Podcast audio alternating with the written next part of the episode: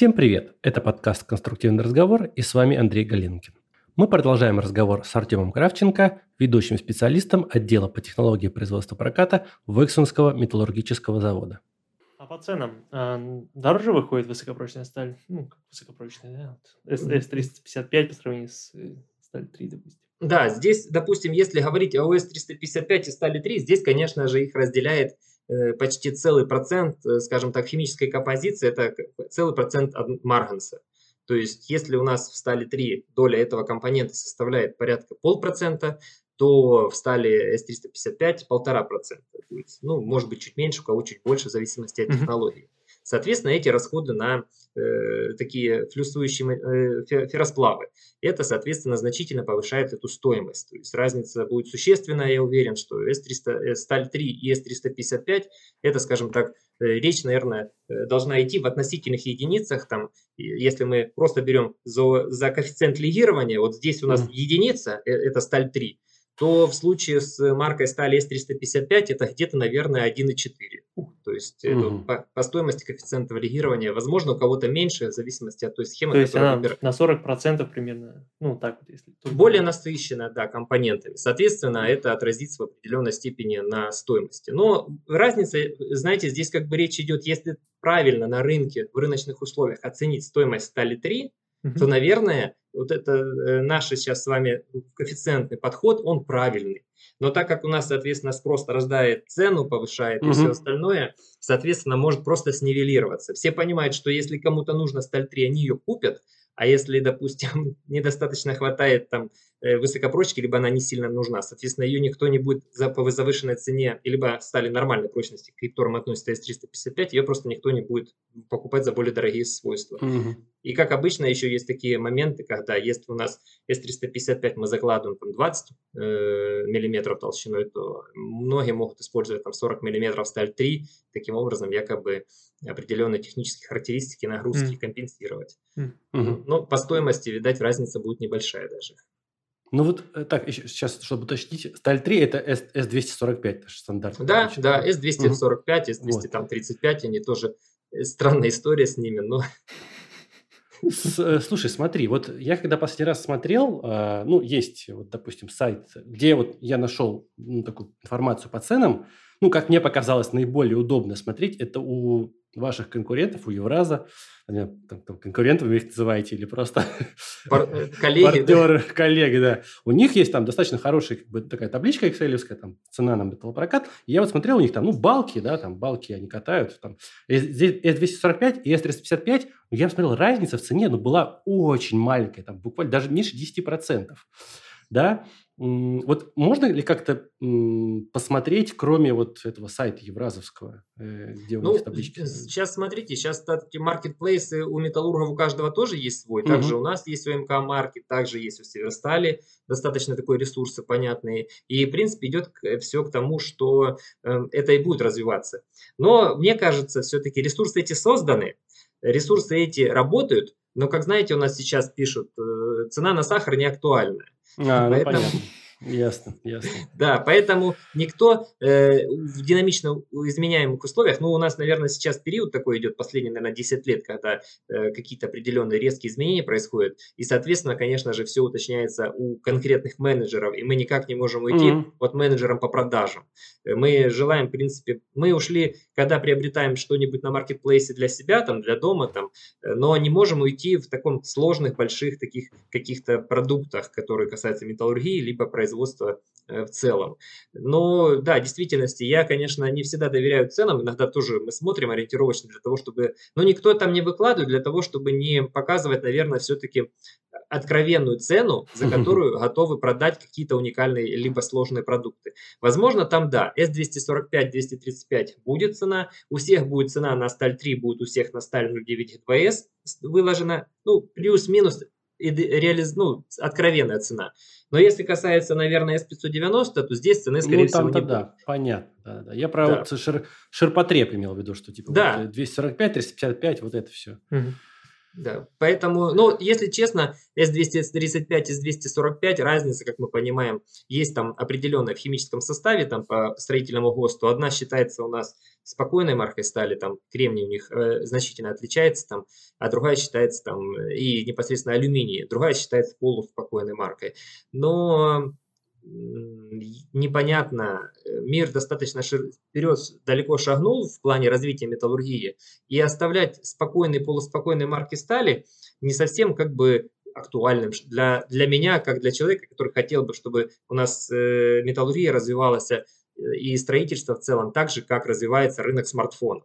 То есть mm-hmm. здесь все-таки мало кто захочет покупать кнопочный телефон, э, когда есть возможность приобрести принципе, э, хороший продукт и наслаждаться им.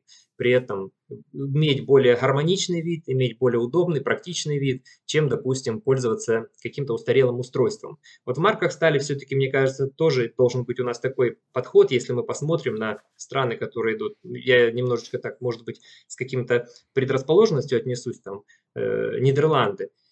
Если угу. посмотреть на те литературные статьи, которые публикуют их э, научные агентства, их журналы, именно металлургические конструкторы, там, с чего они строят свои мосты, с чего угу. они строят там переходы, здания, то везде существуют, конечно же, это высокопрочные марки стали, это в большинстве случаев уникальные продукты, они их хорошо расписывают, что они употребили, и как, какую-то свою концепцию доводят до людей, почему мы построили башню этого ветрогенератора именно так, именно из этого материала, именно из этого. Да, мы построили три башни, это опытно-эксплуатационные, мы заложили эту марку стали, но мы не встретим, чтобы они брали такие стандартные продукты, как S235, S355, mm-hmm. G2 там, по евронорме, потому что достаточно, наверное, они, может быть, ментально э, такие прорывные технологии готовы использовать во всем. И все-таки, наверное, мы наслаждаемся теми проектами, которые они реализованы. И у нас есть в Российской Федерации достаточно много проектов, которые реализованы достаточно уникальные. И я скажу, у них заложены тоже достаточно сложные были стальные продукты, и мы можем перечислять их очень много, в особенности если возьмем рынок там, нефтегазопроводов. Каждый нефтегазопровод – это уникальный химический состав, уникальный технология производства листа, трубы, сварки, процессов сварки и всего-всего-всего. Мы не, хотя прекрасно лежат трубопроводы, которые снабжают э, непосредственно по сухопутной части европейского континента газом и э, нефтью, допустим, Европу. Это трубопроводы сделаны из марки 171S, которая была разработана в 60-х годах, еще там, mm-hmm. наверное, даже чуть раньше, и они выполняют свою функцию не совсем экономически эффективно, бывают порывы, бывает как бы низкое давление, много нужно качать, дольше нужно качать. А mm-hmm. есть другие трубопроводы, которые обладают более высокой прочностью, более высоким рабочим давлением и непосредственно стойкие ко всем сейсмическим воздействиям, стойкие к, там, нагрузке водной среды и прочих, прочих, прочих процессов. И которые экономически для всего э, и потребителей, и производителя, они являются более э, гармоничными чем, допустим, те, которые были ранее построены. Вот здесь все-таки стоит параллели провести, что нужно двигаться по такому же примеру, чтобы уходить от каких-то стандартных, понятных продуктов, идти в более сложный сегмент, для того, чтобы, ну, конечно же, в этом должно быть экономический смысл. Mm. Везде должна быть своя коммерциализация, когда мы уходим с одного продукта на высокопрочную составляющую и все остальное. И все должны иметь честные Э, преимущество, допустим, при переходе при этом. Но просто, допустим, сидеть, производить какой-то стандартный продукт, допустим, там самый простой, и в зависимости от того, как меняется цена и конъюнктура на рынке или валютные колебания, он этот продукт прирастает и также уменьшается. А э, скажем так, от сделки растет постоянно. Это, наверное, не совсем честно, если мы говорим об откровенном отношении как бизнес-партнеров. Чем толще прокат, тем сложнее его прокатывать. Ну, это мое такое дилетантское мнение. Э, может быть, оно не обязательно правильное. Но, тем не менее, а вот какой максимальной толщины э, выпускает прокат ваш завод? Или, угу. может быть, вообще там ну, такой российский опыт. Какая максимальная толщина у проката? Да, смотрите, какая ситуация. То есть, в принципе, чем э, толще прокат, тем его прокатать проще. Проще из-за того, что его меньше катать. То есть ты про, про, сделаешь прокат, допустим, э, понятное дело, вся заготовка, с которой получится готовый прокат, она имеет свою исходную толщину сечения. Да? Mm-hmm. У нас сейчас непрерывно литые заготовки, это прямоугольнички стальные, масса это 40 тонн используется в Российской Федерации. Mm-hmm. И, соответственно, максимальная толщина их составляет там 400 миллиметров. Есть Ого. такие разливочные машины. Это исходная заготовка. И, соответственно, ширина ее может колебаться от 1500 миллиметров до 2600. И Мгм. длина дальше уже набирается в зависимости от того, что мы желаем с нее произвести. Как говорится, вот это поворот. Да. То есть, если мы э, с 400 миллиметров желаем выкатать лист, конечно же, толщиной там э, 40 миллиметров, это определенное количество реверсивных проходов, там, потому что оборудование не может за раз выжать его, как сволоки. Это определенно лимитированный по энергосиловым параметрам оборудования процесс, который составляет там из э, 20 операций. Если 160 миллиметров мы катаем, это всего лишь будет там 5-10 операций. Соответственно, это, допустим, если получить просто геометрические размеры, здесь вроде все понятно и просто. Но так как у нас процесс термодеформационных изменений в микроструктуре и металл у нас полиморфное вещество, то есть оно при разных температурах имеет разную структуру кристаллической решетки, соответственно, разные процессы происходят при разных температурах. И градиент, который будет иметь наш продукт толщиной там, 100 мм и 50 мм, он будет отражаться на механических свойствах в готовом прокате. Самое сложное, и сейчас это очень актуальная задача во всем мире, обеспечивать ударную вязкость минус 60 на продуктах до, до 200 мм, Z-свойства на этих же продуктах, обеспечивать высокую прочность на этих же продуктах толщиной там, до 200 мм. И, соответственно, обеспечить в прокате толщиной 20 мм минус 60 на настоящий момент это не составит абсолютно никакого труда. Здесь даже не нужно особо заморачиваться по химической композиции, добавлять какие-то благородные металлы, как никель, для того, чтобы поднять хладостойкость. А если речь идет о 200 мм или от 150 мм, то здесь уже сильно даже благородными компонент- компонентами ты не изменишь ситуацию. Здесь очень важно сам процесс контролировать изменения так называемой рекристаллизации структуры при разных температурах, ее непосредственно трансформации и получение той, скажем так, смеси микроструктурной составляющей, которая нам необходима.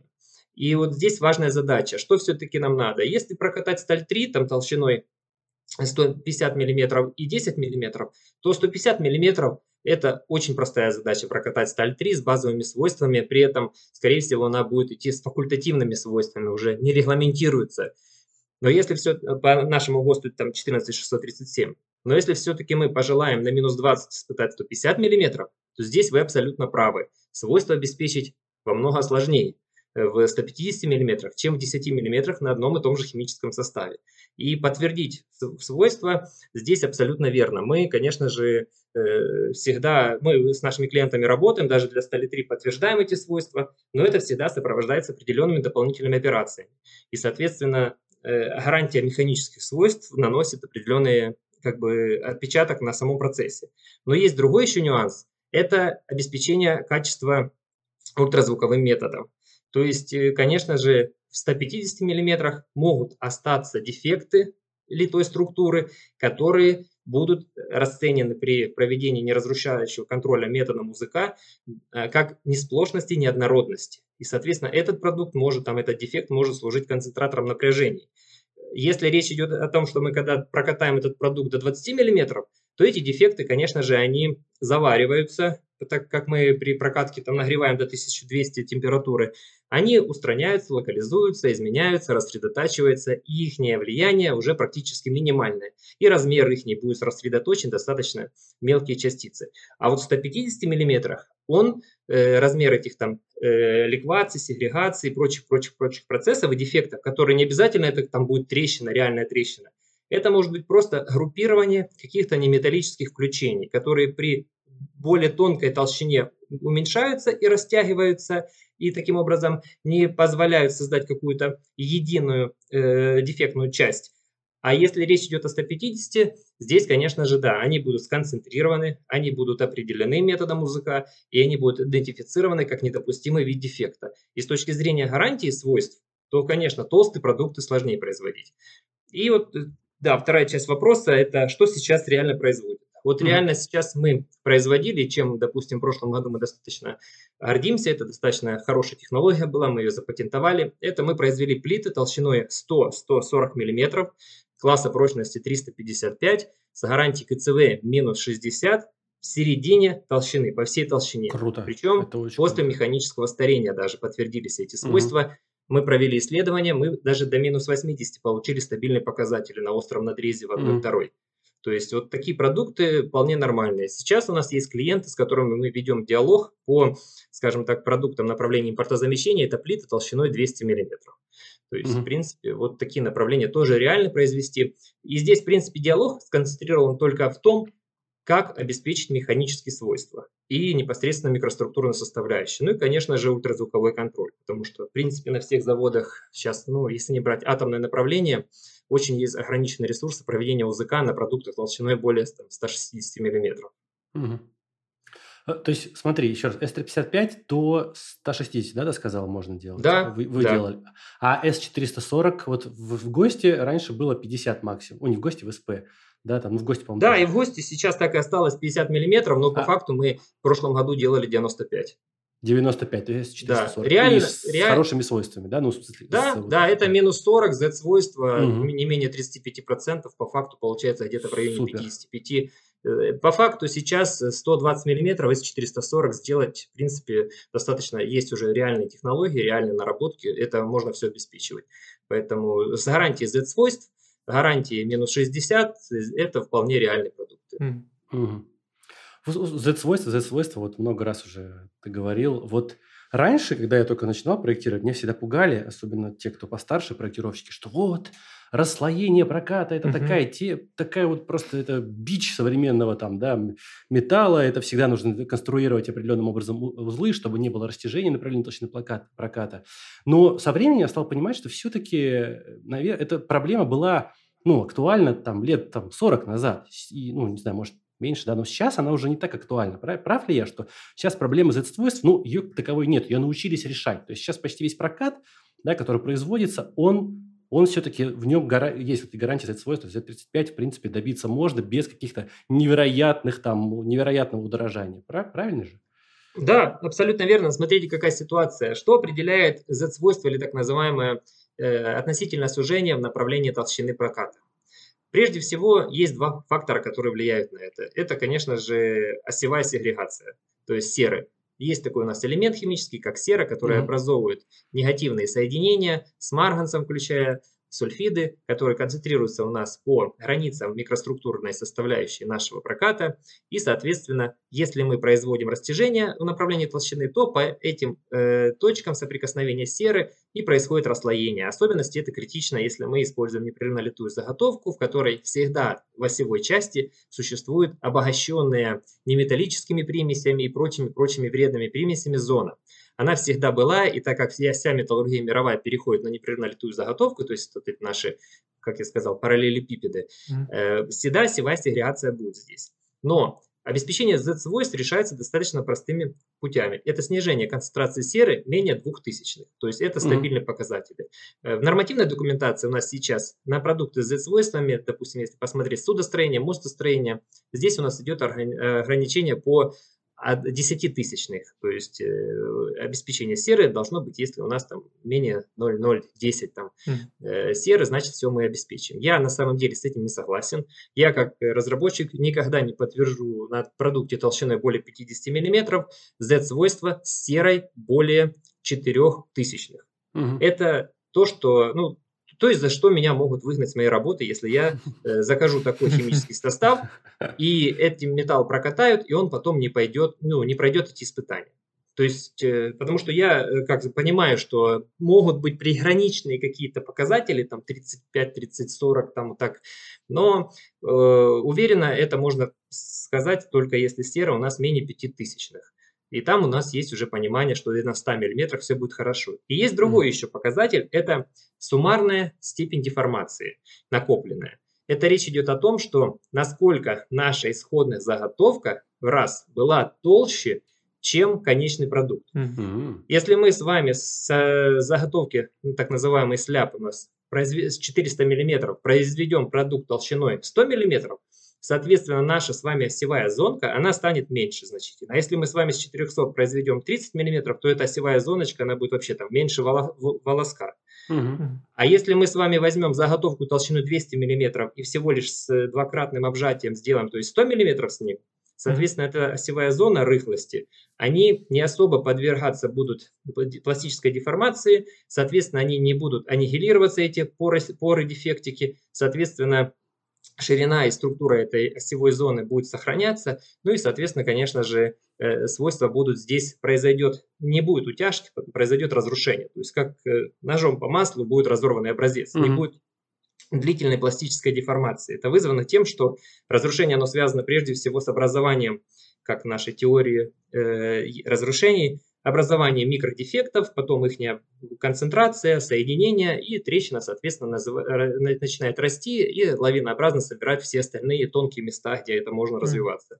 Поэтому все очень зависит, это сера и суммарная степень деформации. Если я проектировал конструкцию, если бы я знал, что мне нужно в узле обеспечить свойства, так называемые, как горячие трещины называют еще, угу. я бы, конечно, закладывал не более пятитысячных серов. Да, тут еще вопрос какой, почему раньше считали так, сейчас иначе. Вопрос в том, что сейчас технологии по снижению серы в стали значительно шагнули вперед. Это применение специальных шлакообразующих смесей, которые позволяют вытянуть из э, расплава, это специальная обработка на установках непечной обработки стали, вакуумная дегазация, они позволяют значительно очистить от вредных примесей фосфор, сера, азоты, газы все, Э, сталь в жидком состоянии. И, соответственно, есть технологии при разливке мягких обжатий и специальных практик охлаждения, которые обеспечивают достаточно хорошее качество микроструктуры в середине э, заготовки. И, как следствие, это будет наслед, наследовано и готовым продуктом.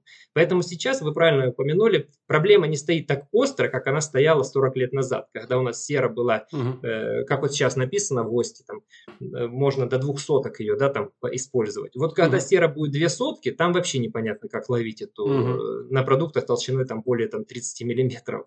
Ну вот у нас просто даже другой, знаете, какая сейчас есть проблема, когда клиент желает испытать 15 миллиметров на Z-свойства. И образечек там необходимы. Да, манипуляции необходимы с тем, чтобы образечек этот нужно наплавить сначала, чтобы термовоздействия не было, и потом из него выточить маленький образечек, потом растянуть его, чтобы произошло. Но, опять же, это клиенты очень грамотные с области судостроения требует такое, потому что угу. существуют процессы э, повышения прочностных характеристик, которые называются низкотемпературная термомеханическая обработка, когда процесс пластической деформации идет в пределах 700 градусов. Таким образом, за, скажем так, э, без дополнительного легирования можно обеспечить высокий предел текучести проката, но при этом сделать достаточно интенсивный наклеп. И пластические свойства проката в поперечном направлении они будут соответствовать именно при испытании на относительное удлинение. А вот сужение в направлении толщины уже будет не совсем хорошим. То есть там уже хм. будет просто за счет наклепа.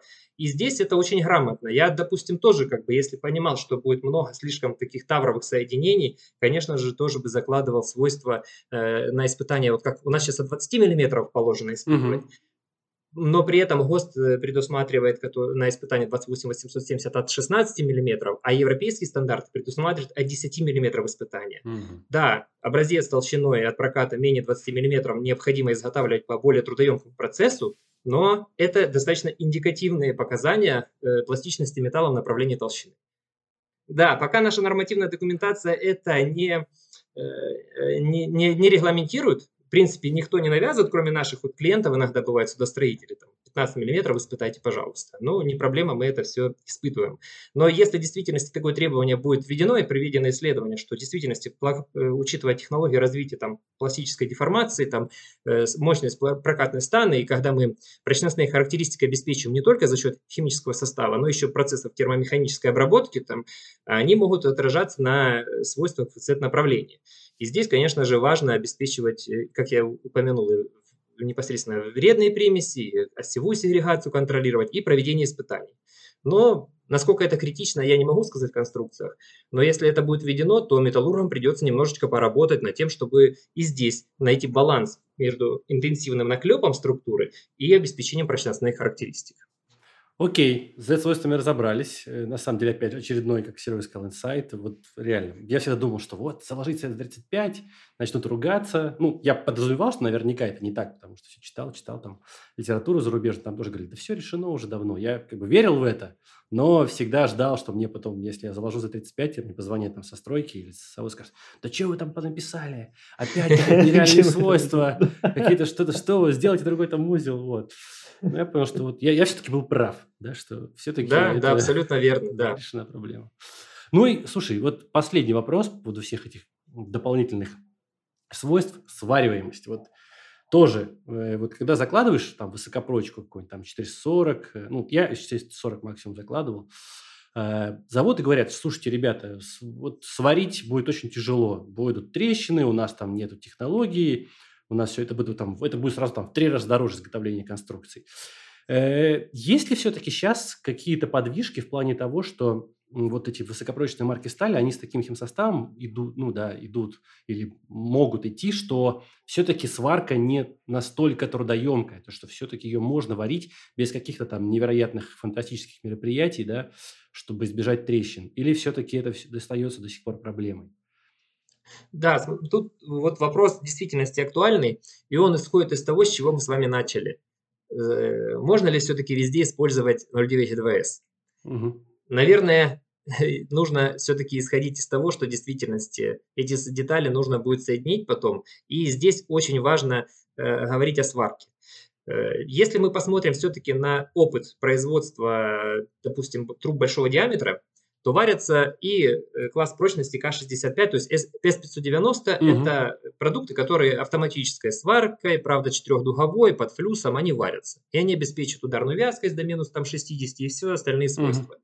То есть эта практика есть, это реально работает, сварочные материалы присутствуют на рынке, это все существует. Если мы говорим все-таки о многодуговой многопроходной сварке, то э, классически мы можем наблюдать в литературе в нашей отечественной, от чего зависит свариваемость. Это обеспечение углеродного эквивалента, и другой – это, конечно же, вредные примеси, то есть это сера, фосфор и углеродный эквивалент. Это то, на чем мы можем базироваться. По моему опыту и по опыту тех процедур, допустим, которые мы имеем и участие в проектах, которые связаны со строительством, оказывается, что на свариваемость и на непосредственно формирование комплекса механических свойств влияет еще и микроструктура, которая у нас имеет исходный продукт прокат, труба, неважно, там, профиль, балка. Угу. То есть, если у нас она получена методом, допустим, там, закалки, нормализации, термомеханической обработки, и ее состав будет другой. Это будет отпущенный там продукты мартенситного превращения, это могут быть ферритоперлитные составляющие кристаллографической решетки, и могут быть бионитные структуры. И она на тепловложение при сварке будет реагировать по-разному. Будут, могут образовываться игольчатые, как называют, обогащенные углеродом структуры, которые будут являться концентраторами напряжений там, и образовывать микротрещины в процессе сварки, особенности, если речь идет о сварке при температурах там, 0, 0, 0 там, и минус может быть.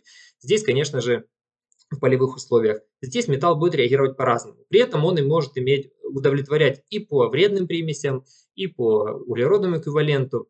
Э, для того, чтобы подтвердить, как металл варится и как он обеспечивается, есть такие процедуры испытания на свариваемость. Мы их постоянно, регулярно проводим при получении свидетельства о признании, допустим, в судостроении. Не только важно произвести прокат, который соответствует по химическому составу, углеродному эквиваленту, вредным примесям и механическим свойствам ГОСТу, допустим, R52927 на судовой прокат для судостроения. Но важно провести испытание на свариваемость в присутствии инспектора. И в чем заключается смысл этих испытаний? То, что производятся контрольные сварные соединения в нижнем положении, вертикальном положении, тавровые и холодные трещины.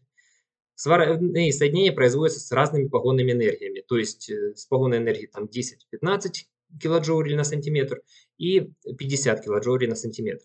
Соответственно, может даже при разных, непосредственно, как говорят некоторые, зачем нам э, при низких погонных энергиях проводить испытания, когда мы можем при 50 провести, все будет понятно. Не совсем так. При 50 тепловложения будет больше, но их будет меньше. И циклика термоударов по микроструктуре металла будут разные при мелких и при больших тепловложениях. И образовываться в, ли, в районе линии сплавления и зоны термического влияния продукты микроструктурные будут разные. И вот эти трещины, как говорят, они не всегда могут быть выглядеть как трещины. Они могут, конечно же, быть э, как продукт там, бенитных колоний трансформироваться, но за счет того, что плотность их немножечко другая, э, устройство ультразвукового контроля будет ее определять как неоднородность, то есть э, сплошность, которая имеет другой отклик. И, соответственно, это уже зависит уже от металла, от того, как он реагирует, от его химического состава. Соответственно, если речь идет о высокопрочных марках стали, чтобы они хорошо варились, любой правильный концепт и подход – это снижение самого концентрации углерода. То есть, если у нас по ГОСТу 27772 э, допускается концентрация углерода там порядка 0,12, то достаточно это как бы вальяжные такие показатели, там SP190 это 0,10. Э, здесь продукты такие правильно производить с углеродом, ну это мое субъективное мнение, но э, я думаю металлурги, исследователи, кто-то разделит его. С углеродом, допустим, 0,12, ну прошу прощения, 0,8, 0,7. То есть значительно снижать сам углерод и образовывать плотную, стабильную бенитную микроструктуру для того, чтобы она обладала понятными свойствами в процессе э, трансформации линии сплавления. Не были таких больших игольчатых высокоуглеродистых составляющих, которые потом будут являться очагами для зарождения трещин и определенных там негативных последствий в самом э, сварном соединении. Но это если мы с вами говорим о линии сплавления и основном металле. Есть еще у нас сварочный материал, который мы используем. Здесь такая же ситуация. Сварочный материал должен быть стойк к образованию этих трещин. Как это легко проверить? Самое эффективное, вот как нам бывают некоторые проекты, перед участием в проекте и поставки металлопродукции мы за свой счет, как металлопроизводители, проходим квалификационные испытания. Мы производим опытную партию проката, мы от нее отбираем сварные соединения, мы ее отдаем в специализированную лабораторию, которая проводит испытания при этих различных погонных энергиях проводят испытания зоны термического влияния и сварного соединения, причем выбирают материалы, либо мы выбираем, либо проектировщик выбирает закладывать материалы на растяжение, ударный изгиб, изгиб и трещиностойкость, CTOD, зоны термического влияния. И, соответственно, бывает в некоторых случаях и непосредственно металлошва. Мы получаем заключение о том, что металл, сваренный при таких-то погонных энергиях, при таких-то условиях, обладает полным комплексом механических свойств, заявленных при температуре там минус 20 такие, минус 40 такие там и все остальное. И это является руководством действию завода металлопроизводителя, что он, если он выберет в этом диапазоне погонных энергий и способов сварки э, какую-то технологию сварки, то металл будет обеспечивать все необходимые требования нормативной документации. Особенности и, соответственно, ультразвуковой контроль э, опытных сварных соединений является обязательным. То есть это прежде всего реакция на эти свойства. Ну и достаточно эксклюзивным таким бывает холодные трещины, когда перед началом сварки сварные соединения углекислотой обкладывают и охлаждают до температуры минус 25 градусов. И потом начинают сварочными материалами их варить. И, соответственно, здесь потом происходит испытание Э, ультразвуковым методом, оценка непосредственно наличия холодных трещин, так называемых, и потом еще макроисследования. Разрезаются, травятся в растворе азотной кислоты и смотрят, есть ли какие-то очаги образования трещин, которые, может быть, не были замечены устройством ультразвукового контроля, но которые могут быть выявлены оптическим методом после травления. И вот если металл прошел эту процедуру, тот же высокопрочный у завода-изготовителя, и он заявил, что вот с этим химическим составом я вам гарантирую эти свойства, вот тогда можно его со спокойной душой использовать и передавать заводам-изготовителям на обработку. Ну, конечно же, технологическая дисциплина в этом случае должна быть достаточно высокой. Инструментов здесь достаточно много, как можно при одном химическом составе при разных технологиях производства обеспечить э, свариваемость при различных погонных энергиях в различных условиях. Ну и, конечно же, все зависит от тех требований, которые мы предъявляем к сварному соединению. Слушай, тебе очень интересно слушать. Как то столько знаний себе То есть просто я много наговорил, я вот э, неоднократно уже на наших конференциях говорил, я выступаю за то, что если у нас есть какой-то нестандартный продукт, вот допустим, как сейчас, активно используется марка стали S440 толщиной более 50 мм, там 95 мм и так далее, то заводы-изготовители Э, в принципе, без разницы. У нас был опыт, когда завод металлоконструкции брал у нас прокат, э, спецификации писал для проведения квалификационных испытаний на свариваемость по такому-то стандарту. Сам испытывал там и говорил, нет, с вами буду работать, с ними не буду работать. Или с ними буду работать, у них результаты лучше получились, с вами не буду работать. Либо завод-изготовитель сам проводит эти все операции, и потом всем клиентам, которые обращаются, показывают, смотрите, парни, типа, у меня есть такой вот сертификат. Я даже вам для сварки все сделал. Он точно будет вариться, точно проблем не будет никаких. Вот погонной энергии, вот сварочные материалы, которыми я проверил. Вот, пожалуйста, берите и делайте.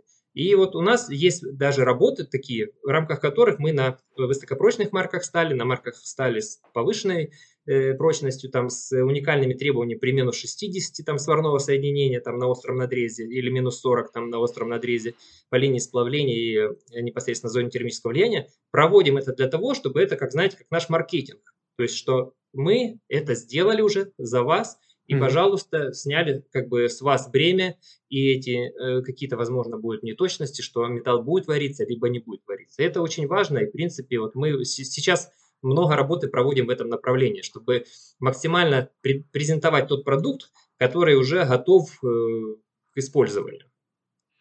Слушай, ну вот я слышал, вот больше всего заводы жалуются на то, что м- вот надо Э, предварительный подогрев, да, и вот пост и контролируемое охлаждение. Вот это у них время, во-первых, и вот это максимальные, ну, затраты, потому что там это все очень... Греть там лист толщиной там, э, 50 миллиметров, там, да, в зоне, там, если очень длинный шов, это все очень дорого, это все долго. Вот, вот это проблема. И вот от, от этого можно все как-то уйти, вот, чтобы варить сталь без, под, без э, предварительного подогрева? Или все-таки еще нет? Вот мы про высокопрочность, если мы говорим. Да, если про высокопрочную говорим, ну, опять же, нагрев у нас идет не сильно там значительный, там он идет до 150 градусов, но это, опять же, в некоторых случаях это практически не влияет, как показывает mm-hmm. наш опыт mm-hmm. определенных исследований.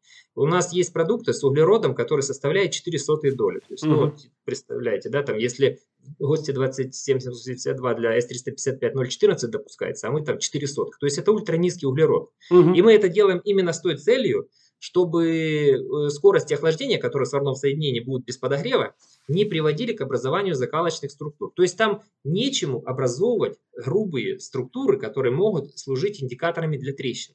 Хм. И вот э, такие Супер. технологии, подходы есть. Европейские стандарты для того, чтобы это избежать, а, э, закладывают концентрацию, что продукты толщиной более 40 мм должны содержать в своем химическом составе никель не менее 0,3 и так далее, и выше. То mm-hmm. есть это тоже гарантия того, что образовываться будут уже более стабильные продукты э, микроструктуры, которые не будут склонны к трещинообразованию. И, в принципе, если такое требование есть, что без металла должен быть без подогрева выдерживать, там, допустим, вот эту процедуру квалификации. Как это подтвердить в заводе? Это могут только таким образом провести контрольные испытания на свариваемость. Mm-hmm и потом только, соответственно, быть уверенным, что да, есть протоколы, есть заключения, металл соответствует, его можно не подогревать. И это, соответственно, как бы позволит уже сделать гарантии. Конечно, мы пока не получали таких вот обращений, чтобы, пожалуйста, там поставка будет осуществляться только при наличии одобрения, что металл был сварен без подогрева и обеспечил эти свойства. Mm-hmm. Если, конечно, такая задача будет стоять, мы, конечно, будем производить партию проката, мы будем ее соответствующим образом э, непосредственно э, проводить испытания на свариваемость, получать заключение и, соответственно, показывать клиенту, да, мы выполнили ваши требования, пожалуйста, мы, мы готовы к поставкам металлопроката под ваши условия. Но вот, к сожалению, я пока, если честно, не слышал, что вот желают там, потому что, ну вот есть же 0,9 ГДВС в полевых условиях варят, mm-hmm. да, там, mm-hmm. э, никто там ничего особо не подогревает, там делает многопроходную сварку ну, и обеспечит. Да. Поэтому тут как бы, но опять же, да, повторюсь, 0.9 2S может приходить с уверенным классом прочности S390. Но S440, mm-hmm. знаете, в чем я больше склоняюсь, что очень часто данные продукты производят по технологии закалки с отпуском. Так как эта технология закалка с отпуском, необходимо обеспечивать э, определенный углеродный эквивалент, который должен быть не ультра низким, а повыше, то есть углерод должен быть 0,10-0,12, чтобы произошли процессы закалки, высокой, при низкой, достаточно низкая скорость была прокаливаемости. И ну, такая технологическая концепция на этом построена. Конечно же, такая концентрация углерода и прочих элементов будет способствовать при сварке образованию определенных грубых закалочных структур, которые могут и потрещать. Но мы, как бы в своей концепции, мы не имеем технических возможностей работать с закалкой с отпуской. У нас все построено на термомеханической обработке, так называемой контролируемой прокатке и ускоренном охлаждении. Мы, конечно же, идем по пути снижения углерода, использования, допустим, других способов, микролегирования компонентами микронеобием. Мы исключаем легирование молибденом, так как этот элемент также приводит к образованию группы закалочных э, процессов. И другие процессы там обеспечения э, равновесной микроструктуры смеси, которая будет адекватно реагировать, скажем так, на термоциклические воздействия тепловые, для того, чтобы не образовывались грубые структурные, а образовывалась стабильная гранулярная так называемая микроструктура в районе линии сплавления. Но э, повторюсь, что здесь еще речь идет о самом э, материале, который выбирается для металлошва.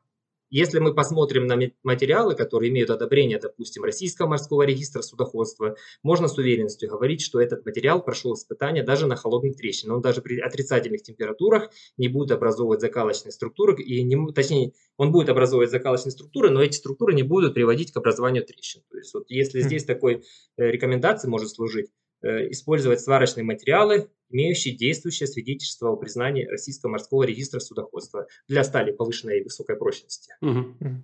Слушай, ну, у меня все вопросы кончились. Давайте уже тогда, ребята, закругляться. И вот, Артем, огромное тебе спасибо. Очень было интересно с тобой общаться. Я, на самом деле, после пообщавшись с тобой, ну, не то чтобы веру приобрел в нашу металлургическую промышленность, а я всегда просто раньше думал, что вот там за рубежом, там все у них покруче, там все продвинутее. Но я, честно, и теперь я поменял свое мнение. Потому что если там у нас все такие люди, как ты, работают в, в металлургической промышленности, то моя вера, она прям теперь очень сильная, что я верю, что мы далеко, мы, ну, мы где-то в первых рядах все-таки, да, что вот в, и в научных разработках в плане там производства стали и, и в принципе, то есть, блин, очень, очень много открытий для себя я сделал, да, пообщавшись с тобой, то есть спасибо большое, очень было интересно.